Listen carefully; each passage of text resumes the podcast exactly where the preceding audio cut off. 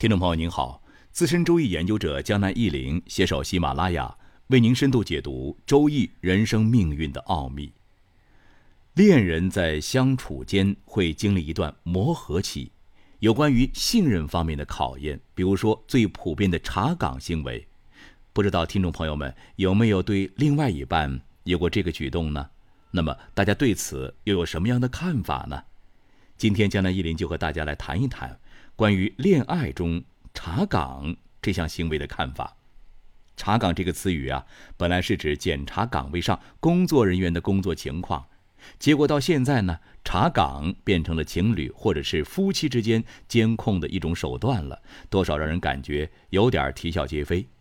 我们很多人可能有过这样的体验：当我们在参加同学聚会、同事聚会，或者是外出开会的时候。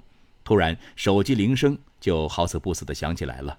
手机的另外一端传来对象关切的声音，名为关切，多数为查岗。很显然，情侣或夫妻之间的查岗行为本质上来源于不信任。江南一林认为，不信任主要分成两种情况：对对方缺乏足够了解和信任，对双方的关系缺乏安全感。对方或者是撒谎，或者是言行可疑，或者是有前科，所以对其不信任。江南一林根据多年与客户交流反馈的经验发现呢，查岗行为其实是一把双刃剑，既可以防患于未然，化解危机，也可能会成为毒药，破坏一段感情或婚姻。查岗行为的积极作用不用多说了，大家一想便知。江南一林重点说一说查岗行为使用不当的坏处。在去年的时候啊，有两个客户的感情经历给江南一林留下了深刻的印象。两个朋友的故事有相通之处，都是长夫少妻，自己和对象的年龄相差较大，女方呢年轻漂亮。其中一个是上海的张女士，她老公姓胡，张女士九零年的，老公八零年的。张女士活泼漂亮，人缘很好，老公离过婚，小孩跟前妻有房有车。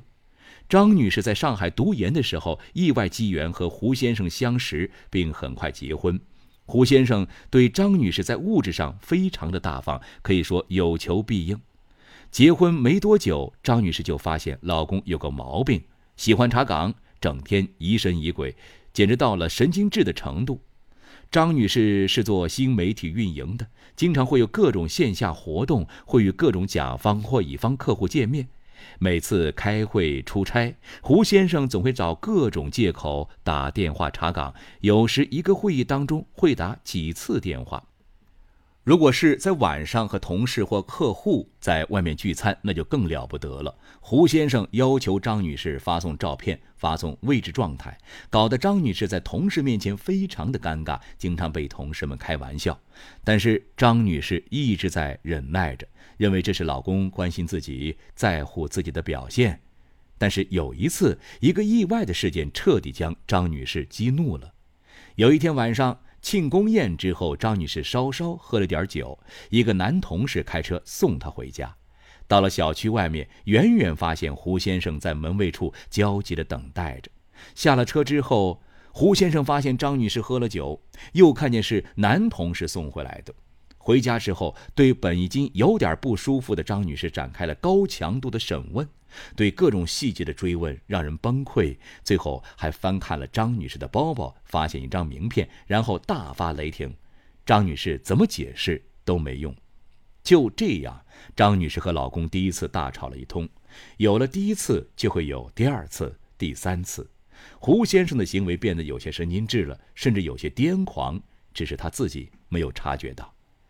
张女士自己清楚，她自己没有与任何人暧昧。她内心其实很爱老公，当年她可是顶着家人的巨大压力，才和离异有孩子的老公结婚。现在隔三差五的被老公质疑、质问、吵架已成常态，她已经心累了，无力辩解了。出于逆反心和报复心，张女士以后开会或聚餐，她会直接把手机调成免打扰模式，偶尔接通了老公电话，也会直接掐掉，事后也不解释。这下胡先生那边可彻底炸锅喽，越发认为张女士心里有鬼，越发感觉自己直觉灵敏，福尔摩斯附体了。最终，结婚不到一年，张女士就和胡先生离婚了。在领了离婚证之后，张女士说明了一切，胡先生后悔不迭，但已经无力回天。江南一林发现，这长夫少妻的搭配比普通夫妻更加容易猜忌和不信任。尤其年龄小的妻子，如果比较漂亮的话，大家想象一下，一个男人娶了一个比自己小很多的妻子，不管这个男人经济条件如何，除非他自己也是帅哥一个，否则因为相貌、年龄的原因，他在生理或心理上都没有安全感。妻子整天在外面接触各种各样的人，老公的猜忌几乎成了标配。丈夫少妻啊，想要相处好，夫妻双方都需要足够的技巧，尤其老公的心态和情商都很重要。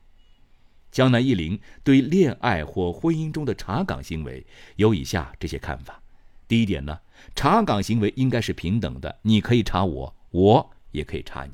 如果只能你查我，不许我查你，这就。太霸道了。第二点，经常外出或应酬的一方最好能主动给对象分享状况。这样做的目的并不是为了刻意迎合对方或者是惯着对方，而是主动的建立信任，表示自己堂堂正正，没有异常情况，最终是为自己省事儿。其实，人与人之间的信任也好，感情也好，往往是通过一些关键事件的积累而建立起来的，有时甚至是一战而定乾坤呢。比如你的某个朋友遭遇困难或危机，别人都袖手旁观，而你出手相救，帮其渡过难关，对方一下子就把你当成了真正的朋友了。查岗的事情也是类似，尤其两个人刚刚恋爱或结婚的时候，彼此信任不足，你出去和朋友、同事聚会，主动在朋友圈或私下给对象分享几张聚会的现场照片，这样你的对象。心里自然就没有疑惑了。你主动几次之后，对方对你的信任会大大增强。以后你时不时的分享一下状态就行了，对方习以为常，对你而言也就一两分钟的事儿。第三点，对于那种神经质、控制欲太强的查岗，要冷静。江南一林上面提到的两个客户朋友的例子中，另外一例，老公也是比妻子大好几岁，老公控制欲极强。花钱倒是大方，但是他恨不得切断老婆的一切外在联系，只面对他一个男人，恨不得把妻子当作金丝雀关在笼子里。